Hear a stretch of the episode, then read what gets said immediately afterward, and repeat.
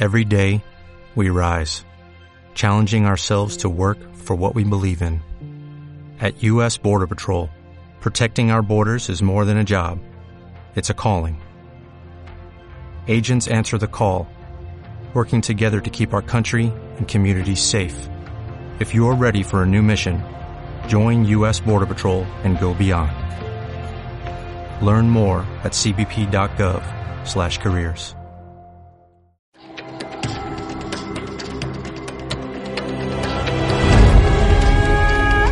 Apaga la luz.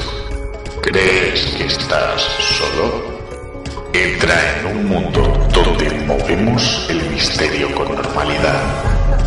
Vive el misterio con nosotros. Ayúdanos a buscar respuestas.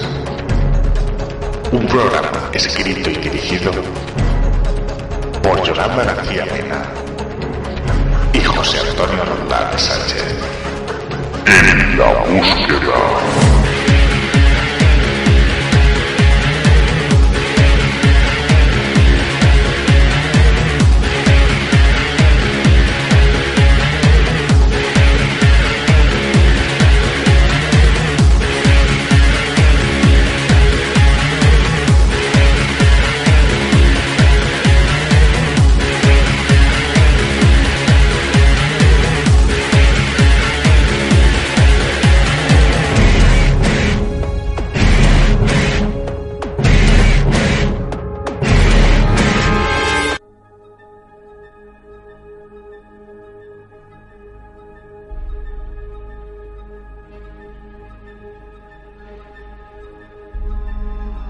Y vamos a hablar ahora con José Gabriel Fernández, que nos va a contar una experiencia inicial y luego, si quiere comentarnos alguna experiencia que haya tenido más, pues eh, nos contará.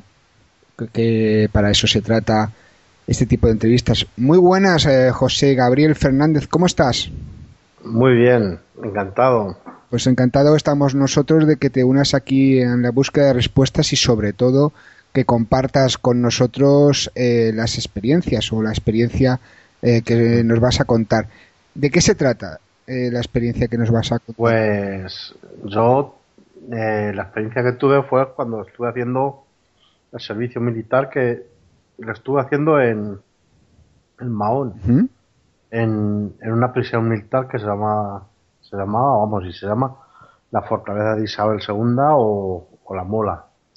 Y era era una, una prisión militar eh, de vamos que hasta el hasta el 89 hasta el año que estuve yo también estaba de, de prisión militar que pero solamente de, de la gente que había ahí en, en la isla de los militares de los vamos de, del ejército que había los ejércitos que había ahí en, la isla de, Menorca. Y ahí llevaban a, pues, a personas que militares que se portaban mal o y todo eso y vamos, y lo, lo custodiábamos, pero pero esa, según cuentan, que, que fue una prisión militar que, que estuvo estuvieron ahí arrestado gente de, de la República, de republicanos, y, según cuentan, según cuentan, y que de que cuando el golpe de Estado eh, estuvo ahí Tejero un mes o por ahí, estuvo en, en esa prisión cuando pasó. Y según, bueno, según me contaron los mandos y compañeros de reemplazo anterior y todo eso, que, que han sucedido, que ellos han que han visto cosas raras, mismamente que veían un fantasma, el fantasma de, de Rocamari, que, que veían una mujer de blanco que se tiraba por el acantilado.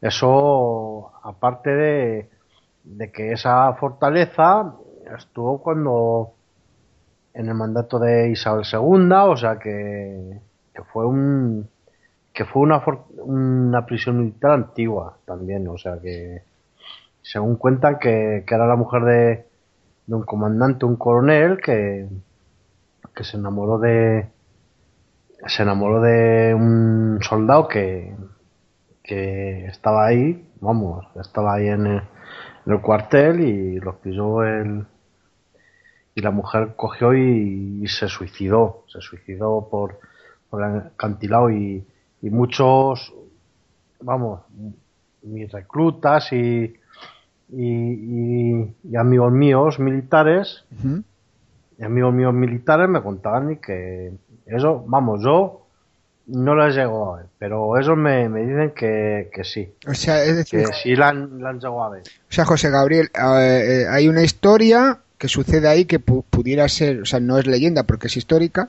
eh, lo que comentas eh, de esa mujer y luego, eh, porque hay gente que de estar escuchando estará diciendo esto será una leyenda urbana, una leyenda, una historia, ¿no? Pero cuando son personas eh, militares, eh, como tú decías, eh, de, ese- de reemplazos anteriores o mandos de ahí que te comentaban a ti que, esa historia era un caso porque lo habían visto ellos, ¿no? Sí, o sea que esos, muchos muchos militares me han contado de que, de que esos lo han visto y, y muchas veces, muchas veces así cuando, cuando hacíamos guardia o algo que, que teníamos que hacer guardia por la noche, de, de ir de garita en garita, ¿sabes? Y se oían voces y ruidos extraños que, que te daban miedo, o sea que que te daba bastante miedo. Eso sí que lo ha vivido. O sea, tú el, el fantasma de o lo que se aparecía de esa mujer o lo que fuera, tú eso no lo has visto, pero esas voces y esos ruidos o Sí. eso sí. Sí, eso eso lo, lo hemos oído todos y además me, me, me pasó un caso en concreto. eh, vamos, yo hice la mili en el año en, en, en 1989. Sí. o sea que soy del resplandor del 89 pues estaba pues como de cuartelero Eh, cuartelero significa que tienes que estar durante las 24 horas en, en la puerta en la puerta de del cuartel vamos del cuartel de, las habitaciones de los soldados custodiando para que no pase nadie ni ni se acueste durante la, como si dijéramos, las horas lectivas de, del ejército, que no pase nadie a acostarse ahí a las camas, ni nada. Es más o menos de vigilancia de, del recinto de, de, la- de las habitaciones donde dormían los soldados. Estaba acompañado pues con, con otros dos compañeros. Estamos escuchando un radio casé de, de estos de doble pletina de estos grandes de los de antes y, y de que más acuerda, o sea que estamos escuchando la radio normal, de que más acuerda empiezan como a contestarnos, o sea, de a contestarnos de quién somos y nosotros empezamos así en plan de cachondeo que, que creíamos que, que eran compañeros nuestros que como si dijéramos habían cogido porque teníamos teníamos nosotros un, una, una radio o sea un una, una radio para comunicarnos con, con los otros cuarteles de la isla como lo- los camioneros Sí, ¿me sí. comprendes? Sí, sí, una, una emisora, una... una emisora de radio Sí, sí. pero pero es que no o sea es que no no era no era ningún soldado ni nada O sea, lo que, lo que José Gabriel, lo que os, os comenzó a, pregu- a preguntar venía procedente de ese radiocassette de doble pletina y no de una, no de la emisora de comunicación entre, entre no no no no no exactamente salía de, de la misma radio de, de la misma del mismo radio casé Ujú. y nosotros pe- pensábamos que que podía haber sido de que se hubiera acoplado a alguna emisora de radio a, pero es que no no podía ser no podía ser ¿Y, y, además y qué os preguntaban? pues nos preguntaban que, que de dónde éramos y nosotros los contestamos pues cada uno y, y- y en qué año estábamos y, y nosotros igual y, y nosotros lo decíamos pero vosotros no estáis vacilando porque no lo dijimos vosotros de nos, nos decían que eran de de 1935. De la, fecha no me acuerdo, no me acuerdo. Más o menos si era de, de agosto de, pero el año sí, el 1935 y nosotros yo nosotros decíamos que si nos estaban vacilando. Y, y, no, no, porque, vamos a ver, porque la forma de hablar no era como, como la de ahora, ¿me comprendes? Uh -huh. Era más, más estricta, o sea, cuando, cuando nos contestaban esos, era una forma de, de hablar que no es como, como si dijamos, como la de los años 80 o los 90, era más es que no sé cómo Sí, o sea, que, que, tú utilizas, y ahora, por ejemplo, que estamos hablando en el 2012, una, una jerga, una forma de hablar Exactamente, actualizada. una forma de hablar, una jerga, mm. una jerga que no se correspondía a la de a la de a la del año estabas en el 89 y pero o sea, eh, José Gabriel eh, os comentaron ellos que eran soldados o qué os comentaron qué, qué eran ellos Sí, sí, que, que, eran, eran soldados porque, vamos a ver, eh, el, el, cuartel, pues en, en, el tiempo que, porque era un cuartel antiguo y, y la ubicación no, no, ha cambiado, no cambió en nada desde, o sea que era, era un cuartel antiguo, uh -huh. no era moderno, era antiguo, ¿sabes lo que te digo? Sí, sí. Y, y ellos nos decían que estaban en el mismo sitio que estábamos nosotros. O sea que yo pensaba que era un desavío o algo. O, o, sea, no, ¿has visto tú la película esa de. esa de. que sale. joder. esa de la radio de. Eh, a ver, ahí, vale, sí, ya. El de Dennis Quaid, que se, de que, se comunica con el, con el hijo. Con el hijo. Se comunica, exactamente, nos pasó igual. No sé si se llama Frecuencia, bueno, no, mismo no me acuerdo, sí. pero sí que sé la película que es porque la he visto, sí, sí es que, es que, mira, de verdad, y, y, y, en esa época, pues, esa película, pues todavía no ni existía ni nada, y ¿sabes lo que te digo? Sí, sí. Y es que, es que era, o sea, que, porque lo preguntábamos, ¿y dónde está situado? Y, y cómo, y, y le decíamos la, dónde, dónde estaban esos ubicados y la forma, la forma que tenía el cuartel, y era la ubicación era exactamente igual que o sea que en la época donde estamos en que en la época hombre sería en, en esa época sería más más moderno vamos. Sí, o sea que mira, la película gracias y esto no es magia ni es eh, nada insólito gracias a Google eh, Frequency del año 2000 la película que, que estábamos comentando por si alguien quiere verla y bueno, el protagonista es Dennis Quaid y pasa algo similar, esa comunicación con, con, el hijo. Y entonces eh, se identificaron como soldados que estaban allí, sea, como si hubiera pasado algo que en un pliegue temporal y estuvierais comunicándolos. Eh, exactamente, pero es que mm, eso estuvimos pues 10 o 15 minutos, 10 o 15 minutos y de que me acuerdo ya se cortó la, la comunicación. O sea, empezó otra vez la radio igual, o sea, la, la misma emisora que teníamos puesta y, y, y, las tres personas que estábamos cuatro ahí nos quedemos y no comentemos nada porque dijimos, dijimos, esto se nos van a tomar por locos y, no queremos historias, o sea que eso se quedó, pero yo siempre... He estado eso dentro de mi cuerpo y, y no, lo, no, no, lo he querido comentar porque me pueden decir estás loco y pero es que te lo juro que, que es que nos pasó y estuvimos hablando 10 o 15 minutos con esas con esas personas y o sea que la jerga la jerga es imposible que a no, a no ser a no ser que que hubieran hecho teatro o algo, me comprendes que mm. esa jerga es imposible de que si, de que, que si hubiera, se, se que si hubiera sido algún tipo de broma di, um, tenía que haber eh, primero haber, in, eh, haber enlazado con, con, con, vuestra doble pletina de, de radio y luego digamos como se suele decir ahora con la jerga de ahora A, ver, La currado, ¿no? Se tenían que habérselo currado. Es- Es una broma Pero que va un poquito más allá. ¿no? Exactamente, porque en 10 o 15 minutos te da tiempo de que si están bromeando contigo, te están haciendo una, una broma, algún, eh, alguna palabra o algo de esta moderna, Ujú.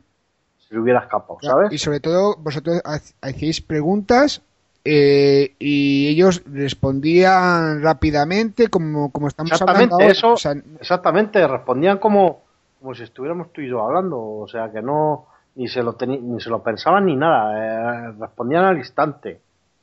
O sea que no, no estaba, eh, vamos a ver, que, que eso no, no estaba ni estudiado ni nada para, para estar en una broma, nada por el estilo. O sea que respondían al instante. y, y os dijeron algún tipo de dato, de nombre de ellos que se pudiera comprobar.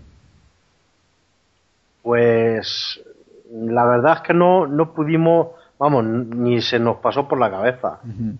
Nada más, nada más que nos dijeron que eran, que eran soldados que pertenecían igual que nosotros y, y estaban en el año 1935. O sea, pero yo qué sé, empecemos así.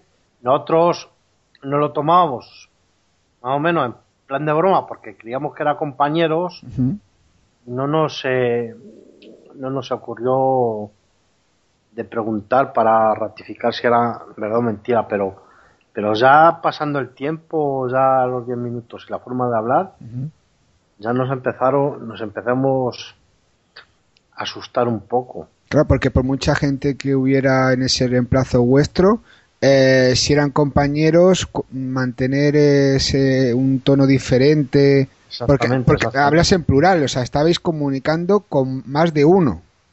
Sí, sí, eh, o sea que nosotros estamos tres o cuatro ahí y esos estarían también porque había más de uno o porque se porque se oía también alguna que otra voz. ¿Me comprendes que, Sí, sí, sí. que había más gente? Que no era uno solo el que porque de vez en cuando cambiaba cambiaba de a- hablar uno a otro, ¿sabes? Habían por lo menos otros tres o cuatro igual o, o más gente. Y en ningún momento dijeron si esa comunicación que se estaba haciendo era mm, a cosa hecha, por ejemplo, o dijeron algún- tener algún tipo de intención, o estaban igual de sorprendidos que vosotros de, de poder estar hablando con vosotros. Estaban igual, eh, o sea que, que estaban igual y, y yo ya, así ya lo último, ya te digo que estuvimos unos 10 o 15 minutos hablando con ellos Ujú. y ellos igual estaban igual alucinados porque y hasta me acuerdo bien que, que me dijeron "¿Y ustedes pertenecen al futuro y, y yo yo dije mira dejar de vacilar que, que estamos en, en el presente sabes y, se cortó se cortó ya la comunicación o sea que yo pensaba que, nos estaban vacilando, pero pero que ellos estaban igual, ellos estaban igual de, de alucinado igual que nosotros. Y ya, por más que intentemos de buscar, ¿sabes? Ya mover la emisora y todo eso, a ver si ya no. Y, y fue la única vez que, que nos pasó, o sea que solamente nos ha pasado un- esa vez. Y cuando, cuando acabó eso, desde que acaba hasta que, por, que te licencian de, o te, te trasladan o lo que fuera de allí, ¿cuánto, cuánto pudo pasar? Pues te digo que, que estaba pues en pues unos 5 o 6 meses.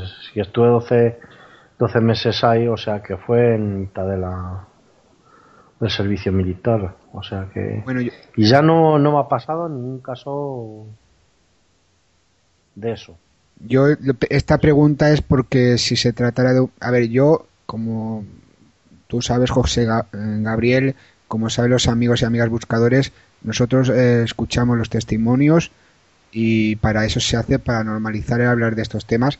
Pero yo, eh, las preguntas, yo creo que in- intento trasladar también la pregunta que se están haciendo los amigos y amigas buscadores, es eso, o sea, si se tratara de una broma, eh, en esos cinco o seis meses posteriores que tú estás allí, eh, cuando se realiza este tipo de bromas, la gracia, entre comillas, está en algún momento decirte que ha, Eh, hablado del, ha hablado del pasado, no, no sé, algo pienso. Exactamente, lo- en cinco o seis meses podrías haber averiguado fácilmente de fácilmente si hubiera sido una broma o no hubiera sido una broma, pero La típica broma que se hace, y claro, luego, luego se tiene que terminar diciendo que te he gastado yo la broma, hombre, que no era eso. sí, pero pero quedó, o sea que estábamos los tres o cuatro y quedó entre los tres o cuatro y entre los cuatro que estuvimos y o sea que eso no podía haber sido una broma porque si no hubieran dicho, oye, que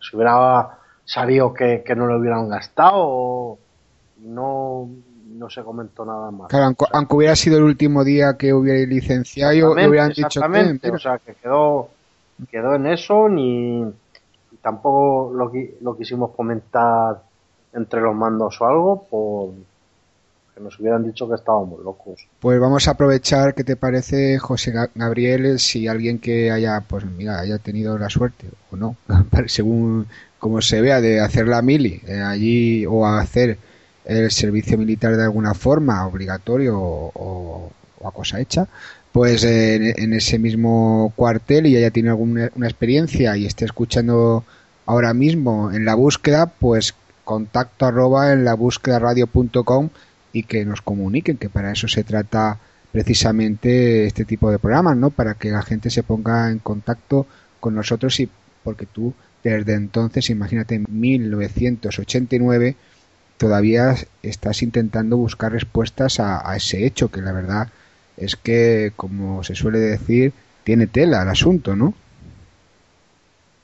Sí, además te quiero comentar de que de que hay pues porque también nosotros por las noches hacíamos muchas guardias y, la verdad la verdad es que como como decirte que, que nos acojonábamos porque ir solo de guardia recorrer un perímetro solo pues y no nos gustaba pero pero más de una vez hemos intentado hemos intentado hacer psicofonías pero nos hemos quedado ahí por, por miedo. Pero yo sé yo sé porque en túneles en- porque ese cuartel está lleno de túneles o sea que, que ahí tiene que haber perecido mucha gente porque estaban todas las paredes llenas de balazos o sea que de gente ajusticiada y donde hay muerte hay hay fenómenos, o sea que, que todo eso está, está lleno de, vamos, que, que se respiraba la muerte por las paredes. Es una, es un, digamos, un enclave con historia, ¿no? Y puedo, Mucha, mucha, puedo mucha. deducir, aunque bueno, ya lo sé, ahí ya me, me he tirado un farol, eh, que, que a ti lo que te gustan de verdad son estos temas, te gustan los temas de misterio. Sí, bastante, bastante, me gusta bastante. Y, Además que, dime, dime. No, que, también eh, familiares míos han sufrido igual fenómenos paranormales, pero no como yo, sino porque tengo, vamos a ver, tengo un- una tía que, que estuvo, que le gustaban hace tiempo, pues lo que es el tema de la Ouija y todo eso. Y, mi madre, pues, por aquella época, pues en el, en el año en 1981, pues hacía, pues, puede que hiciera un par de meses que se había, que se había muerto mi abuelo y, y estaba mi madre muy susceptible. Y, y esta tía mía dijo, dice, vamos a comunicarnos, a ver, con, a ver si nos podemos comunicar con, con tu padre. Y ya te digo, pues que estábamos en, en un chalet de, en un pueblo de Toledo, en, en una urbanización que, a las afueras del pueblo, y, y estábamos completamente solos nosotros. Estaban, estaban mi, mis dos tías, mi madre y yo. Y, y mis familiares, mi padre y mis familiares, mis tíos, se fueron a- al pueblo a tomar una cerveza, o sea que nos que- quedemos completamente solos y, había, pues, fuera de la finca, pues estaban los dos coches y estaban cerrados, o sea que estaban echados la- las llaves y no había nadie. Que igual nos podían haber gastado una broma, pero es que y empezaron a hacer, ya te digo, la Ouija y de que me acuerdo empezaron, o sea, los coches a encenderse y apagarse las luces y salimos enseguida corriendo de la casa. Igual seguían encendiéndose y apagándose y, y fui yo, o sea que me cercioné y estaban las puertas cerradas y eso es imposible, eso es imposible de que, de que un coche empiece a encenderse y, y, apagarse la, la luz. Y además que, que los coches, por aquella época, pues mira, pues un tío mío tenía un, un Dian 6 y nosotros teníamos un Singa 1200. O sea que en aquella época coches automáticos, a no ser que fueran de gama alta, vamos. Claro, es lo, es Eso- lo que te preguntaba antes. Es lo que te preguntaba antes a micro cerrado, ¿no? Lo primero que te pregunté, ¿no saltarían las alarmas? Y me dijiste, hombre, No, no, es que no, porque no además- sé K1200 y... A ver, además que eso, esos coches tenían lo básico, tenían las cuatro ruedas del volante y, y algunos no tenían ni calefacción. O sea que, era imposible y, y- y las puertas estaban cerradas, las cuatro puertas y la del maletero. O sea que era imposible de que... Y, y eso... Pues tuve una temporada que, que no pude pegar ojo, o sea que, que esas cosas... A mí eso me puede mucho. Claro, y bueno, esa, digamos que esa historia que ya arrastras desde siempre, pues te, ha hecho que, por ejemplo, la experiencia que, que te ocurre ocho años después en, en la mili, pues in- cogieras Claro. todos los detalles posibles porque ya te gustaba bastante el tema y ya pues ahí te fijaste en los detalles que comentabas de, de los túneles, los disparos, esas teorías e hipótesis, hipótesis que apuntan a, a la impregnación que podía quedar ahí de la gente que allí murió. Bueno, José Gabriel, ¿tienes algo más que comentar? Pues nada más, eh, era solamente comentar eso de eh, que me ha que vamos que me ha ocurrido a mí y a mis familiares nada más, no, no tengo nada más que comentar. Bueno, te lo digo porque O sea, aquí es el programa es vuestro y yo, mm, tanto Yolanda como yo dejamos los micros abiertos y siempre que, que se puntualice, que se den todos los detalles posibles porque de eso se trata, ¿no? No- que no seamos nosotros lo que hablemos, aunque yo ya sé que tengo mucho de esto y a veces me enrollo bastante, pero sobre todo que seáis vosotros eh, que comentéis todos los detalles posibles y la verdad es que eh, tú has dado muchísimos detalles, has contado esa historia de, de Mahón y esta última historia y te lo agradecemos porque este es el fin de la búsqueda, que testimonios, que amigos buscadores eh, os acerquéis a nosotros a compartir esas experiencias. Muchísimas gracias eh, José Gabriel Fernández y nada, por aquí estamos y muchísimas gracias por unirte en la búsqueda de respuestas.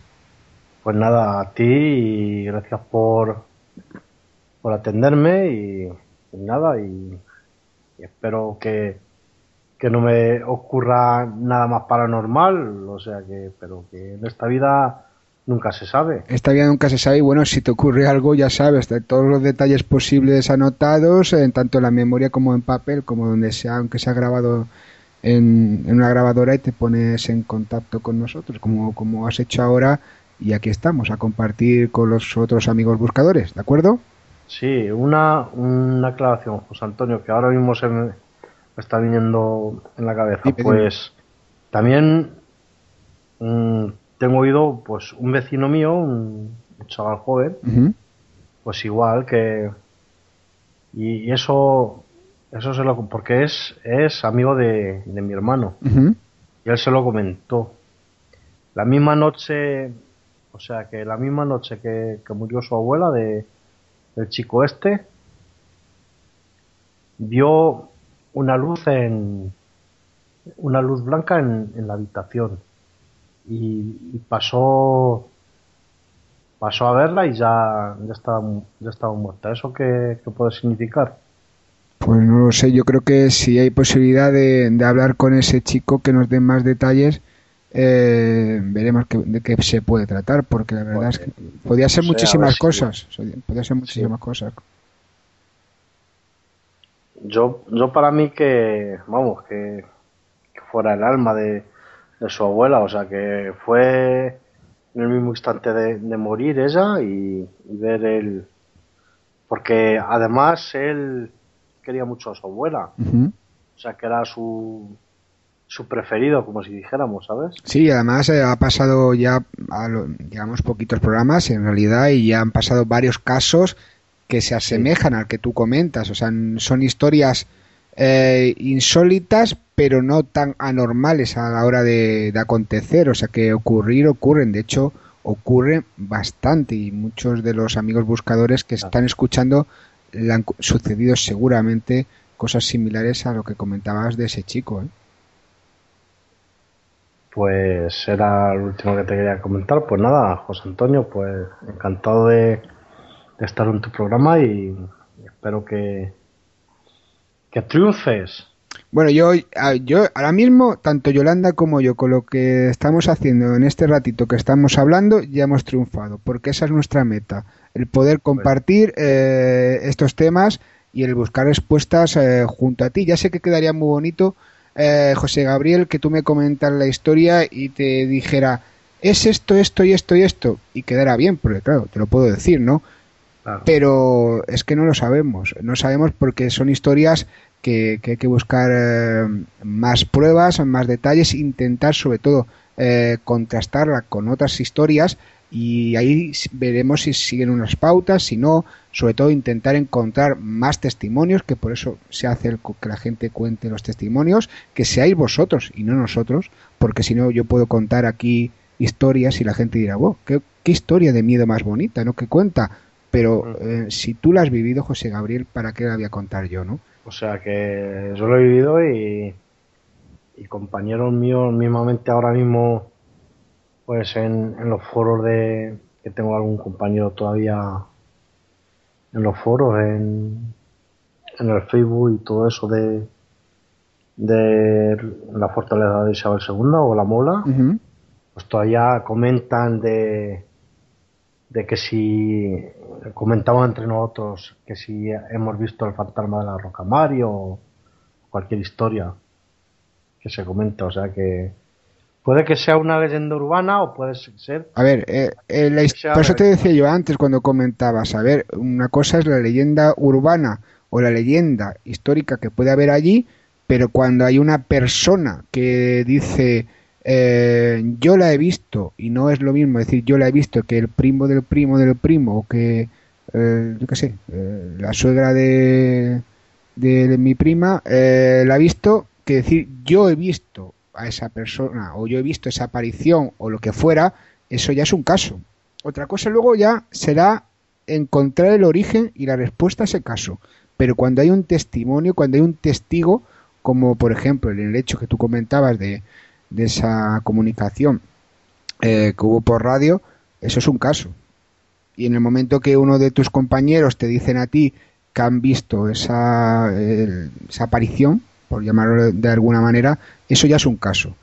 Ya luego ya vamos a intentar encontrar ese origen. Y bueno, si algún día quieren alguno de estos compañeros tuyos también, en aquel momento de la mili, pues comentarnos también lo que vieron, pues, eh, pues bienvenidos serán aquí en, la búsqueda. Exactamente, o sea que, que lo del fantasma de la Roca María ha pasado siempre de generación en generación y siempre una persona de, de un reemplazo, o sea, ese lo ha vivido, mm. ha visto sombras, o sea que, que a lo mejor no toda la gente lo puede ver, pero siempre, siempre de una persona de, de cada reemplazo de todos los años siempre siempre han vivido esa historia, o sea que yo creo que, que eso es verdad, vamos, que porque si tú ves a una persona que te está vacilando, la miras a los ojos y lo ves, pero si tú ves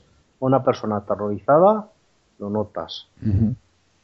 No, y, además cuando, cuando es el mismo lugar cuenta las mismas cosas porque aunque sea una historia que sí, vale, que puede ser que sea es una leyenda, pues cuando entran los nuevos reclutas lógicamente se puede contar para para darles miedo, pero mm, cuando se dan detalles que, que, por ejemplo, en este caso, que estoy seguro de que algunos cuentan detalles eh, tras lo visto, que no, que no está dicho en esa leyenda, pues ya eh, realmente han podido ver algo, ¿no? Por eso te decía que si alguien de tus compañeros pues quiere también comunicarse con nosotros o alguien de los que han escuchado, porque eh, la búsqueda ya se escucha en, en muchísimos lugares, pues eh, aquí contacto arroba en la búsqueda radio.com y lo sacamos en antena, más pronto que canta un gallo. Exactamente, si algún compañero mío que ha estado haciendo la mili en la mola en Mahón, pues si se quiere comunicar con vosotros, y,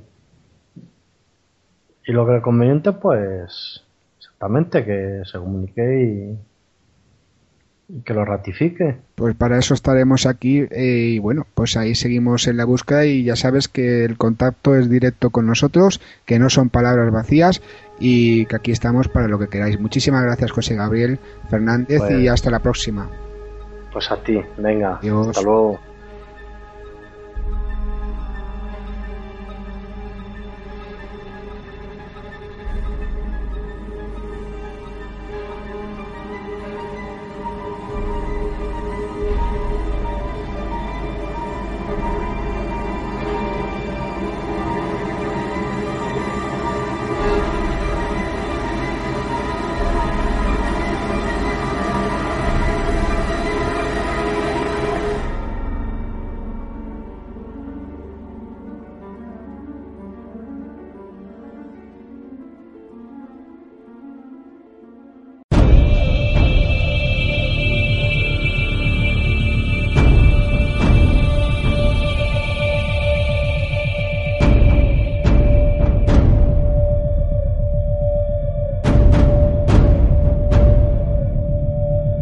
¿Quieres hablar con nosotros?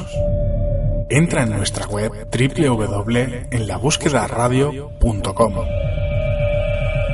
También nos puedes escribir a nuestro email contacto arroba en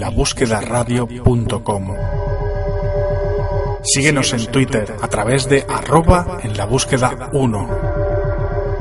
Facebook teclea en el buscador en la búsqueda. Habla con Yolanda a través de su sección Respuestas del Más Allá arroba en la búsqueda radio.com.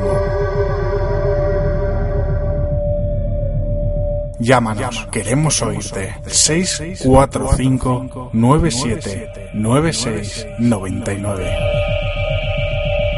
Ya sabes, ayúdanos en la búsqueda de respuestas.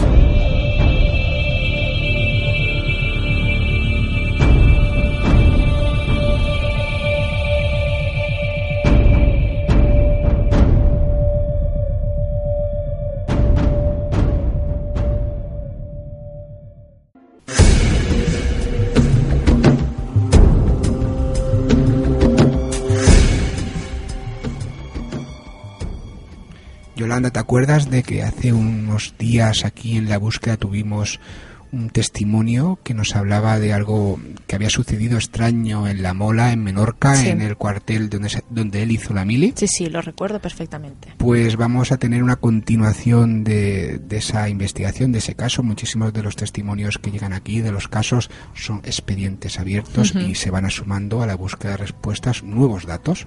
Bueno. Y ahora mm, este dato nuevo nos va a llevar hasta la, la Palma del Condado en Huelva. En Huelva. Y vamos a hablar con Luis Ramón Martínez Rivera. Muy buenas, eh, Luis, ¿cómo estás?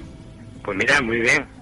Estamos muy bien. Muy buenas, Luis. Y nosotros encantados porque vamos a sumar a este expediente de este caso una nueva aportación porque tú eh, me comentabas que estuviste efectivamente en La Mola, en Menorca. Eh, bueno, te iba, a decir qué estabas haciendo allí, pero ya estabas haciendo la mili, ¿no? ¿Qué preguntas, José Antonio? Estuve haciendo la mili yo eh, era de noviembre del 88 y, y coincidí como eh, coincidí varios meses con o sea, Gabriel Fernández Cuerva, que vamos, para nosotros era el Cabo Cuerva, y lo que pasa es que ya él se licenció, yo seguí hasta, me licencié el 3 de noviembre del 89. Y las historias estas que, que comentaba José Félix, eh, Sí, sí, Eh, ¿Tú cómo lo viviste allí? ¿Qué se comentaba? Y luego ya me cuentas eh, la, la, historia, lo, que tú viviste. De acuerdo. Mira, yo pasé mucho miedo allí, la verdad. Porque aquello es un sitio muy tenebroso, muy, muy oscuro.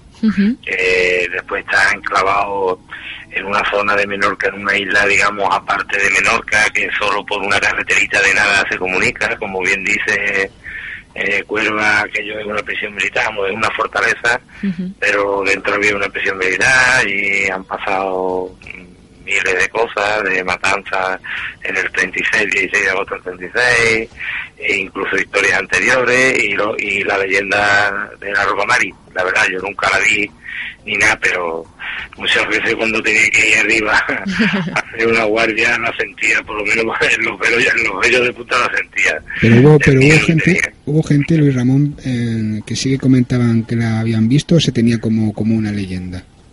No, yo no, yo no, no vi ni escuché a nadie que la, hubiera visto. Sí le digo que allí había unas guardias ya de última, yo no sé si coincidiría con Cuerva, pero ya de última pusieron unas guardias de reloj que teníamos que llevar un reloj colgado y con el perro y entonces eh, nos ponían un eh, tipo tacógrafo de los camiones, no sé si me entendés. Sí, sí. Entonces empezábamos el reloj a una cierta hora, cuando nos coincidíamos de guardia de noche, y entonces teníamos que ir picando en cada donde estaba cada llave picaba y después el, mando el que fue pues veía si había recorrido. Y algunas veces cuando corría la transmontana yo lo pasaba más incluso hasta el mismo el mismo animal el mismo perro algunas veces en algunos sitios como si notabas tú que daba, miedo pasaba algo pero después yo ve o que haya escuchado que hayan visto mm, de esas cosas no lo, no he escuchado. Pero me comentas, eh, Luis, que, que, los perros sí que eh, siempre eran en los mismos sitios sí, cuando porque comentan que los animales son bastante sensitivos.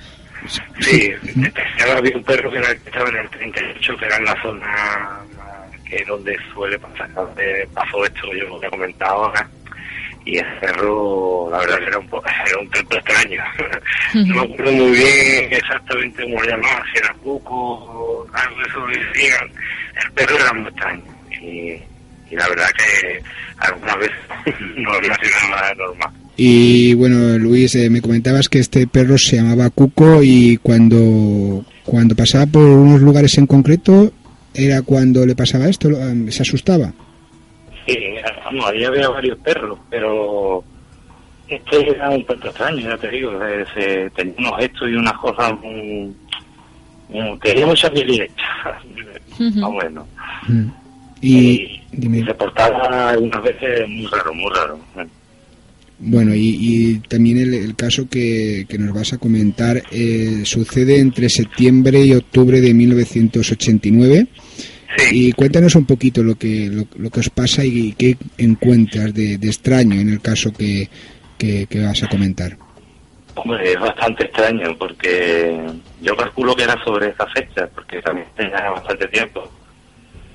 Pero es bastante extraño porque yo era cabo primero eh, y entonces nosotros allí hacíamos servicios suboficiales, que, que es como si fuera un mando, como si fuera Entonces cuando nos tocaba pues por la noche teníamos nosotros a, toda la batería, porque aquello era artillería y se llamaba la compañía llamaba batería. Entonces estamos hablando de este caso lo vivido entre 60 y 70 personas. Y resulta de que nosotros nos hacíamos lo que era general en toda la y, sobre esta fecha empezaron a tocar en general pues todas las noches y algunas veces veces. En general es que cuando te toca te tienes que levantar, salir, vestirte con lo que tienes puesto y rápidamente, ¿no? Y ya está. Y es que resulta de que arriba en el 38, donde estaba ese perro precisamente también, y donde estaba el Camari, aquello es una zona inaccesible porque por la noche es inaccesible porque es portado de ciento y pico de metros más y 200 metros los cañones que habían, que eran los, los del 38,5, pues no lo encontrábamos con los, con pies distintas donde se quedaban, eh, inclinados hacia arriba, mirando para otro lado, pero, pero bastante movidos. ¿eh? Y cualquiera que haya estado allí sabe que para mover un cañón de esos, pues mínimo seis o siete personas me necesitaba para, para inclinarlo, darle la vuelta. Vamos, que es complicado. Es decir, estos cañones los encontrabais totalmente en posición cambiados y me comentas que hay entre 60 y 70 testigos de, de cada ocasión que, claro, os hacían levantar a todos directamente. Le estoy diciendo, como le, aseguro y se lo firmo, que esto es más verdad que como que estoy ya yo aquí que yo era el primero, entonces aquello los, los mando también, porque los mando era el que me decía a mí, o al que estuviera de servicio, o que general y despierta a la gente que venga a vestirnos y a buscar, y ahora no estén buscando por la cantidad de pruebas y accesos que hay en la mola, porque aquello ha sido, eh, por lo que cuentan es verdad, vamos, eh, aquello ha sido túneles, eh, que están abiertas por un sitio, incluso galerías y túneles que nosotros debían, no nos dejan entrar, de no sé teníamos que entrar a buscar a ver si había alguien, porque decía que eran como tipo de sabotaje, ¿sabes? Como si hubiese venido alguien por el mar o alguien por algún sitio, un helicóptero, para que hubiesen entrado para mover los cañones. Nunca encontramos nada. Y le estoy diciendo que, mm, según yo me acuerdo, no, por lo menos 10 o 12 veces subimos arriba buscando la isla y la isla tiene, no sé si 2 kilómetros cuadrados o, por ahí. Es decir, que eran episodios que sucedían de vez en cuando y que, quedó descartado en aquel momento eh, y tú como, como persona que estaba allí, ahora no lo no comentas, que quedó descartado, de hecho eras cabo primero, eh, que fuera ningún tipo de sabotaje ni que fuera ningún tipo de broma, ¿no? Eh, de las 10 o 12 veces que nos buscamos nunca encontramos a nadie. O sea, 10 o 12 veces. Sí, nunca encontramos a nadie, nunca. Y además ya me licencié en el 3 de noviembre y ya después no supe más nada ni he tenido más contacto con ninguno. De hecho, por el Facebook y eso, eh, conozco a gente de del, que hizo la vida allí, pero del, plazo en sí no conozco, no he podido contactar ninguno más con ellos, pero fue verídico y ahí no, no encontramos nunca eh, eh, una barca, un helicóptero, alguien, cualquiera de cuartel que no fuera de una broma, no, no, porque constantemente van contando, ¿no? Mm.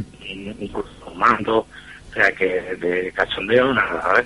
Pues bueno, muchísimas gracias y como tú comentas, 60 y 70 personas que vivieron aquello, eh, si hay alguien escuchando, contacto arroba en la búsqueda radio.com y, continuamos con este caso de, de la mola en Menorca, un, expediente abierto. Muchísimas gracias, de verdad, Luis Ramón Martínez Rivera y un saludo. Vale, pues encantado, ¿eh? Para cuando haga falta, eh, sin problema. Muchísimas gracias. Muchísimas gracias. Hasta luego. Hasta luego.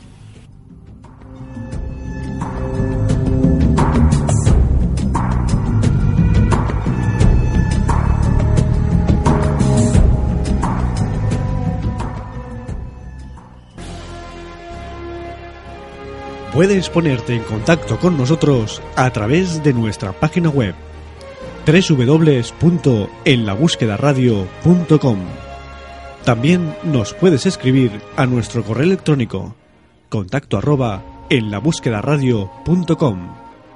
También puedes seguirnos en Twitter arroba en la búsqueda 1 y en nuestra página de Facebook www.facebook.com barra en la búsqueda. Only 4% of universities in the US are R1 research institutions and Temple University is one of them. This means 100% of students have the opportunity to participate in hands-on learning and research with world-class faculty. With over 600 academic programs across 17 schools and colleges, Philadelphia's largest public university provides students with a rich variety of opportunities and propels graduates to succeed in their careers. Temple University. Schedule a campus tour today at admissions.temple.edu/visit.